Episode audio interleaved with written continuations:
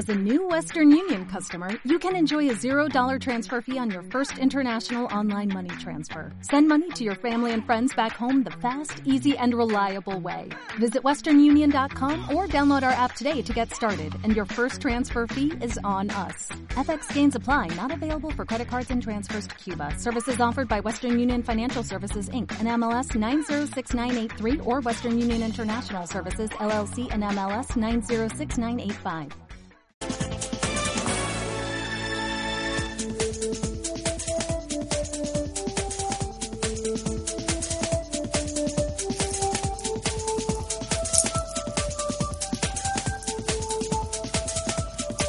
11 de la mañana, 11 de la mañana en punto, ya tenemos invitados.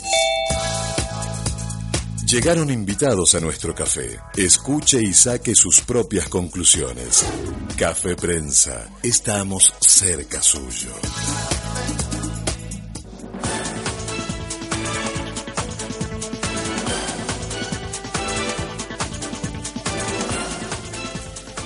Alfredo Toscano, concejal capitalino, bienvenido a la mesa redonda de Café Prensa en esta que ya es nuestra última emisión en esta temporada 2019.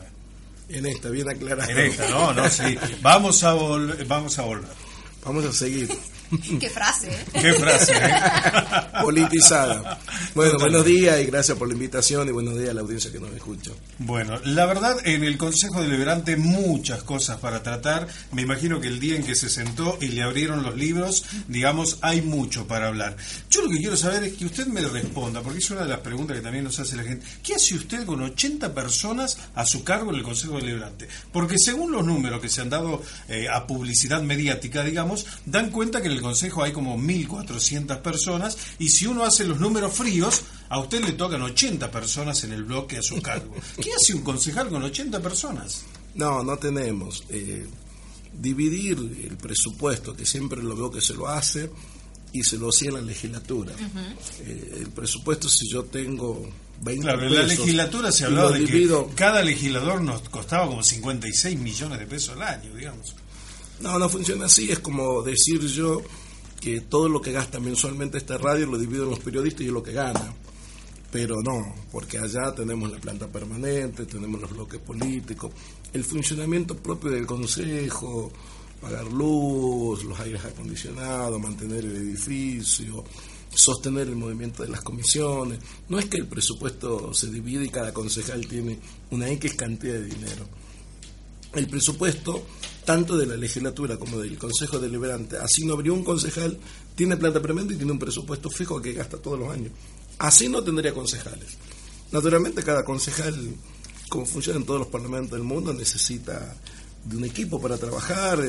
Ustedes recuerdan ayer los consejos, necesitas una secretaria que atienda a la gente, asesores, no podemos nosotros saber de todos los temas.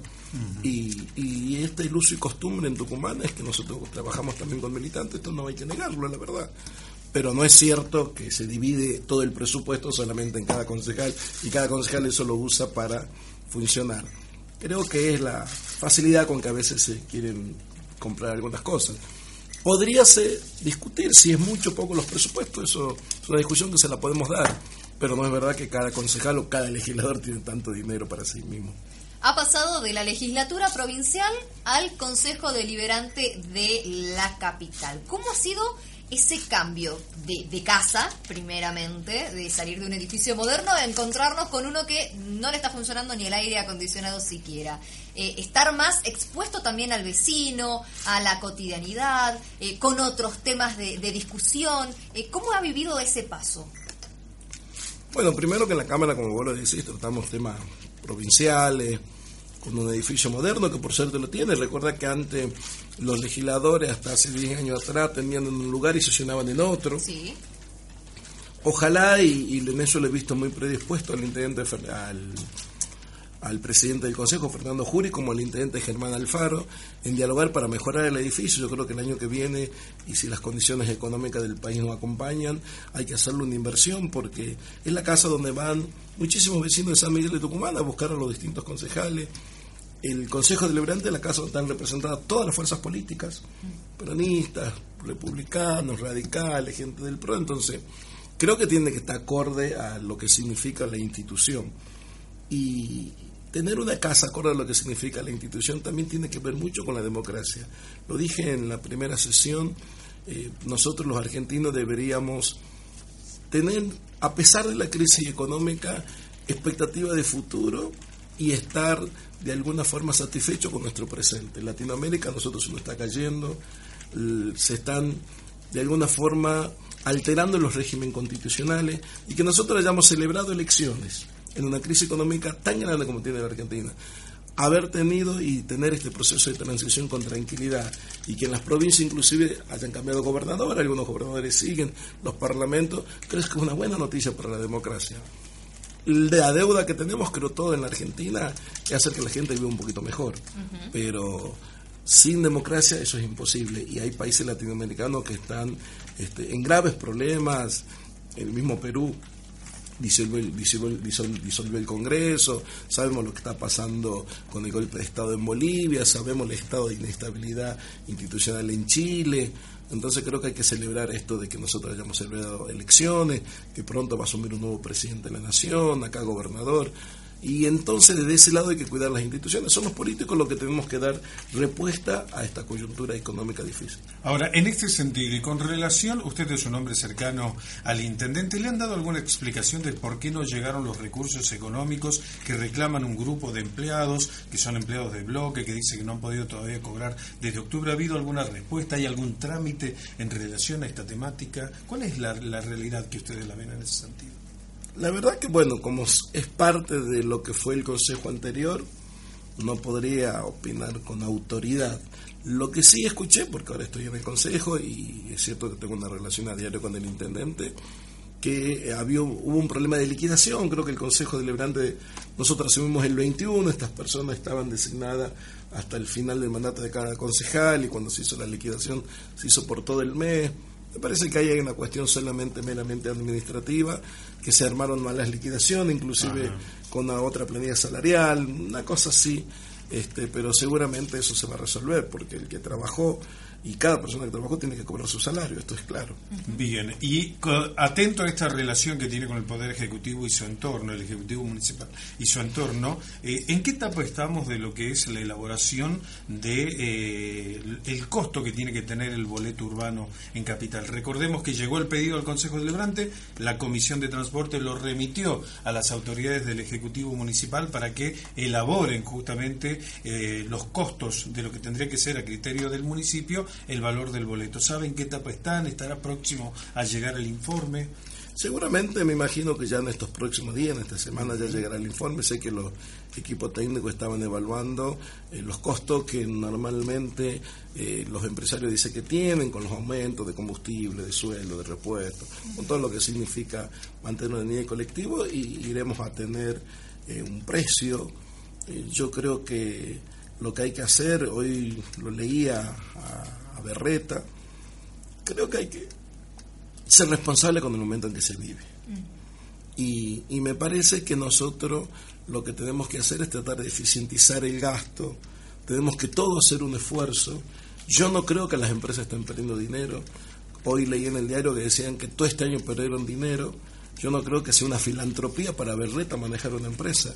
Y se lo pido públicamente, si él cree que las empresas son deficitarias, que las devuelva al Estado, porque es el Estado el que debe garantizar el servicio. Acá me parece que nosotros tenemos un sistema en donde el Estado es responsable de garantizar el servicio, porque eh, es quien debe eh, el servicio público de pasajeros garantizarlo. Ahora, los empresarios viven de subsidios, los empresarios viven del aumento del transporte y no nos rinden cuenta de esos fondos. Yo voy a proponer, y esto una modificación, a las próximas ahí en el Consejo Deliberante, si no me equivoco, tres eh, pliegos de licitación para renovar licencia de colectivo. Yo voy a proponer que en el directorio el Estado pueda tener, como hacen en otros municipios de, fundamentalmente de Europa, donde es más moderno, pueda tener una persona que mire los números desde adentro.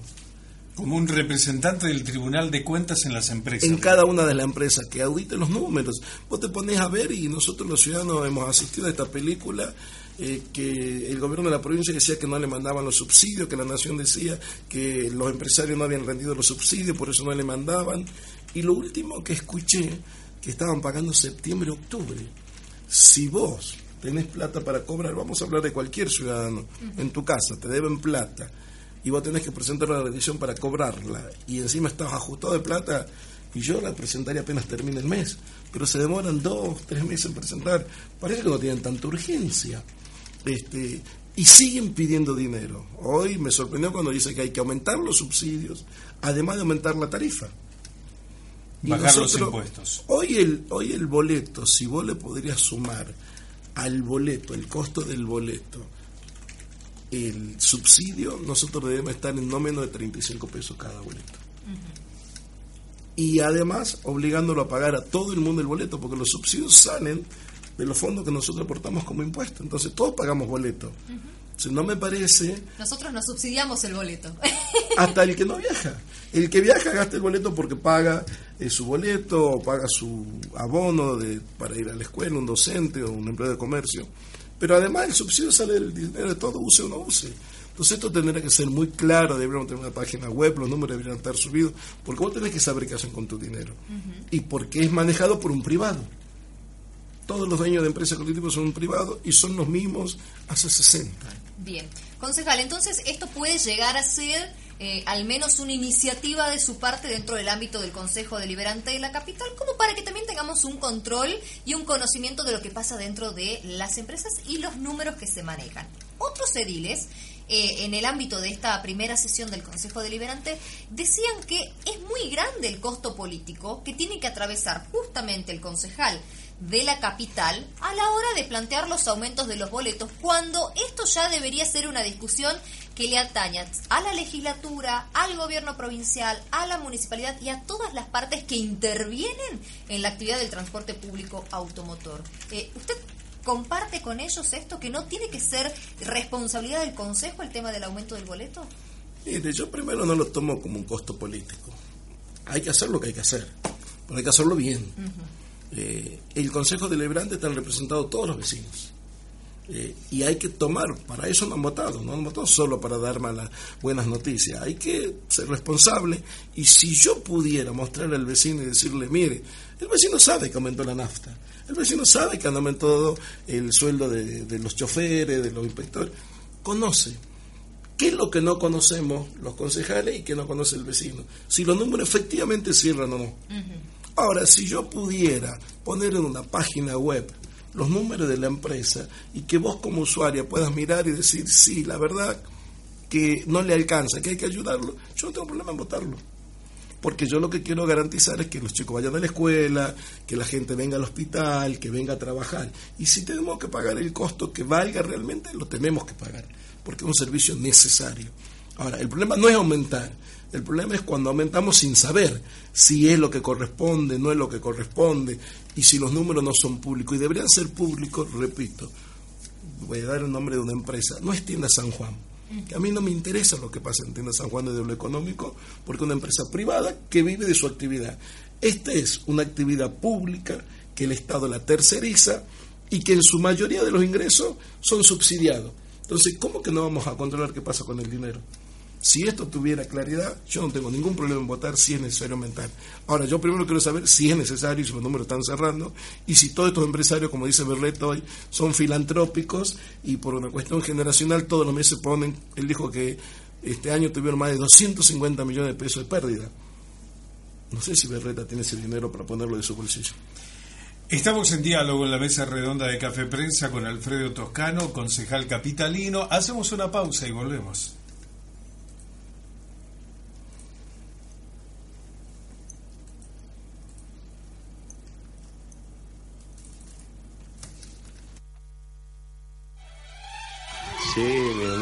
Encanta. Me encanta, mi amor, que me muestres todo. Me pongo loco. Eh, me pongo hecho un fuego. Me dicen antorcha en vez de Diego. Sí, mostrame, mamá. Canalla. ¿Qué pretende usted de mí? Café Prensa, el programa que la gente eligió.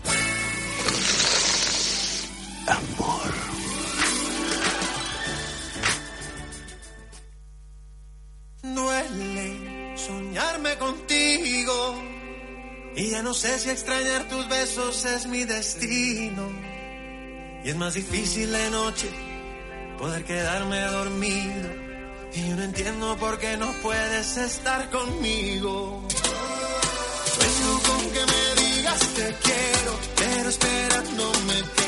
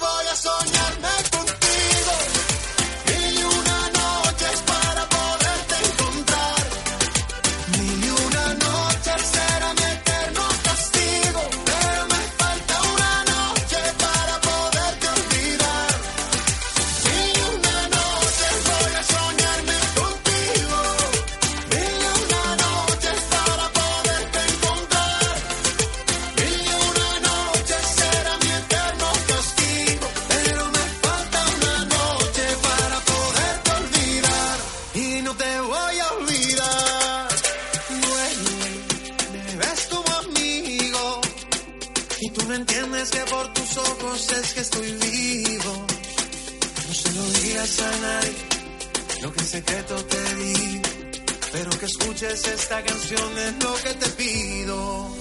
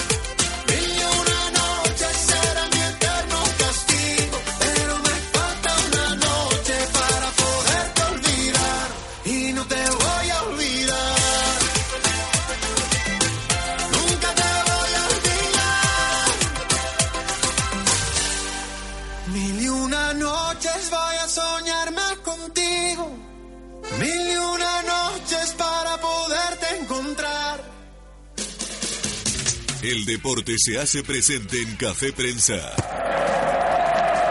¿Estaba cagado antes del partido o en los últimos 6, 7 que no entraba? Estábamos confiados de que, de que lo íbamos a sacar, de que íbamos a ganar este partido. Sabía que yo está con nosotros y no nos iba a dejar afuera.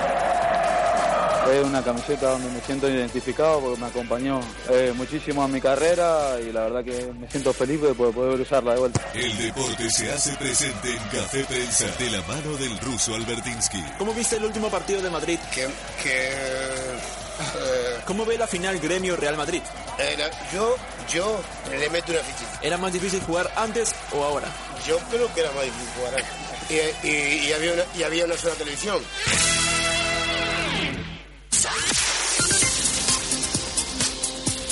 Y en la continuidad de la fecha de la Primera Nacional en la jornada de hoy, eh, a las 19.10 van a estar jugando estudiantes de Caseros con Belgrano de Córdoba.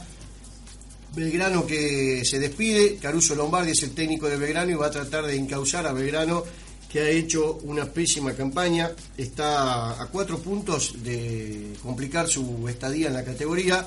Eh, mañana juegan Deportivo Morón con Estudiantes de Río Cuarto, Barraca Central con Nueva Chicago, Agropecuario con Brown de Puerto Madryn. El lunes Platense Atlanta, Mitre de Santiago del Estero, Independiente Rivadavia, San Martín de San Juan y Alvarado. Y el martes termina esta zona con Temperley Ferro.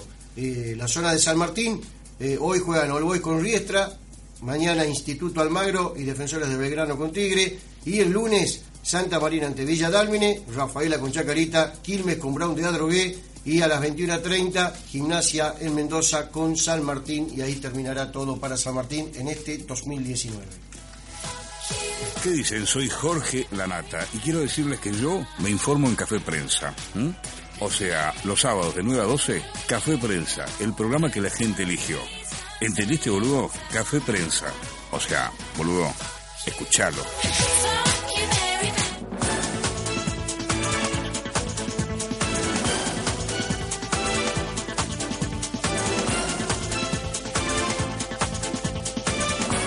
20 minutos han pasado ya de las 11 de la mañana. ¿Cómo venimos con la temperatura? Eh, hay que recordarle a nuestros oyentes, y esto es importantísimo, porque todavía a estas horas en la página del Servicio Meteorológico está la alerta meteorológica o el alerta meteorológico justamente para las tormentas fuertes en Tucumán. Así que a tenerlo en cuenta va a haber una actualización a la una y media de la tarde, a las 13.30, va a haber una actualización para saber si todavía Tucumán está incluido dentro de esta alerta meteorológica. Mientras tanto, sí está en alerta Tucumán por las olas de calor que tenemos para este día sábado. Lo decíamos cuando comenzábamos el Mm, Calor, programa. tormentas. Exacto, uy. un sábado inestable en el Jardín de la República con calorcito por un lado, la, probabilidad, la probabilidad perdón, de precipitaciones por el otro, 29 grados, 8 décimas la temperatura actual. Hemos superado la máxima prevista para hoy, 31 grados la térmica y se pueden venir las precipitaciones en las próximas horas. Lo decíamos, estamos con Alfredo Toscano, concejal de la capital. No me quedó claro, eh, ¿usted va a votar a favor un aumento? ¿Va a depender de cuánto sea la propuesta del valor? O sea, ¿tiene una decisión ya tomada en este aspecto? No, yo la decisión que tengo es que, y se lo, lo dije en la legislatura, fui el- una votación histórica que he perdido, si nunca voté en contra de los subsidios. Yo no tengo problema en garantizar el servicio y dar todo lo que tengamos que hacer para Sí. eso. Ahora, quiero saber los números. Bien. Si ellos no nos muestran los números como representantes de los vecinos de San Miguel de Tucumán, no puedo yo, ah, sin saber, decir si está bien o mal un aumento. Esto es simple, digamos. Necesitamos elementos de trabajo para determinar lo que sea el aumento y pedirle un esfuerzo a ellos también. Pedirle un ¿Y el esfuerzo por dónde tiene que pasar? por eficientizar el gasto. Yo creo que el esfuerzo tiene que pasar por ser eficiente en el gasto y yo lo dije en la legislatura y lo repito, cuando nos hablan de subsidio y de aumento, ¿está contemplada su rentabilidad? ¿Cuánto es su rentabilidad? ¿Están ganando lo mismo que ganaban hace cinco años? Porque hoy nadie tiene, eh, con el sueldo puede hacer lo mismo que hacía hace cinco años. Cada vez el dinero no alcanza menos. Entonces, si ellos tienen una rentabilidad del 20, les diría, bueno, que sea del 10 y achiquemos costos también por ahí. Yo estoy seguro que los empresarios están ganando dinero. Quiero saber cuánto. Hay una duda que yo tengo, que seguro la tienen muchos usuarios, que es, eh, a la hora de, ellos piden aumento, pero nunca vemos inversión. Hay empresas eh, que no tienen aire, que están en mal estado, están sucias. Y en Tucumán estamos hablando de temperaturas de 40 grados, que dentro de un colectivo es mucho más intenso. Eh, no hay un control del consejo de ver de que hayan inversiones y de que uno tenga, ya que se pagan fortunas en viaje, de que haya un control de la calidad y que haya un servicio decente. En esto hay que ser honesto, hay empresas que funcionan bien y hay empresas que funcionan muy mal. Eh, una de las empresas, la línea 11, que ahí está en los pliegos de licitación, tiene un pésimo servicio y seguramente ese viaje tiene un costo muy bajo. Hay otras empresas que funcionan muy bien y que vale la pena quizás pagar porque uno, como vos decís, viaja en un colectivo limpio, con buena frecuencia, con aire acondicionado. En eso ellos también siempre se amparan en las crisis. No, no hay crisis posible porque si estamos pagando y subsidiando un servicio, tiene que ser de acuerdo a esos números. Y por eso te digo, acá nadie sabe los números, es como el triángulo de la Bermuda. Claro. Nadie sabe lo que pasa, sabemos lo que ellos dicen. Creo que hay que conocer más de primera mano. Estamos estudiando nosotros el proyecto para presentar no solo que el Estado tenga personas en los directorios, sino también de esto de transparentar, porque nosotros hemos presentado una ley de ética pública en, el en la legislatura, la vamos a presentar en el Consejo. Las cuentas tienen que ser claras cuando son públicas. Bien. Cualquier vecino tiene que acceder a las cuentas. El tema de las licencias o las licitaciones, eh, ¿se puede trabajar en esa temática justamente? Se aduce que los números no cierran, pero al mismo tiempo no dejan de lado el servicio ni le dan lugar a otros para que finalmente puedan estar brindándoselos a los ciudadanos. ¿Hay cuentas pendientes en ese espacio? Muchas, porque, repito, vengo de ser legislador ocho años y lo dije, mientras nos decían este año, a, mit- a mitad de año, que no tenían dinero, que no llegaban con los fondos, Ellos mismos crearon una UTE para presentarse a las licitaciones y prometían, no quiero equivocarme en el número, pero algo así como 30 unidades cero kilómetros. Hoy una unidad de colectivo no debe estar en menos de 3, 4 millones de pesos, estamos hablando de una inversión millonaria de personas que dicen que están fundidas.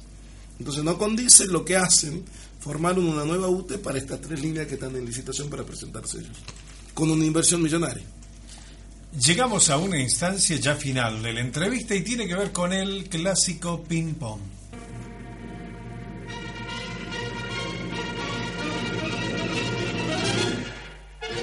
En Café Prensa, ping pong de preguntas y respuestas. Nombre y colegio. Todo listo, comenzamos ya.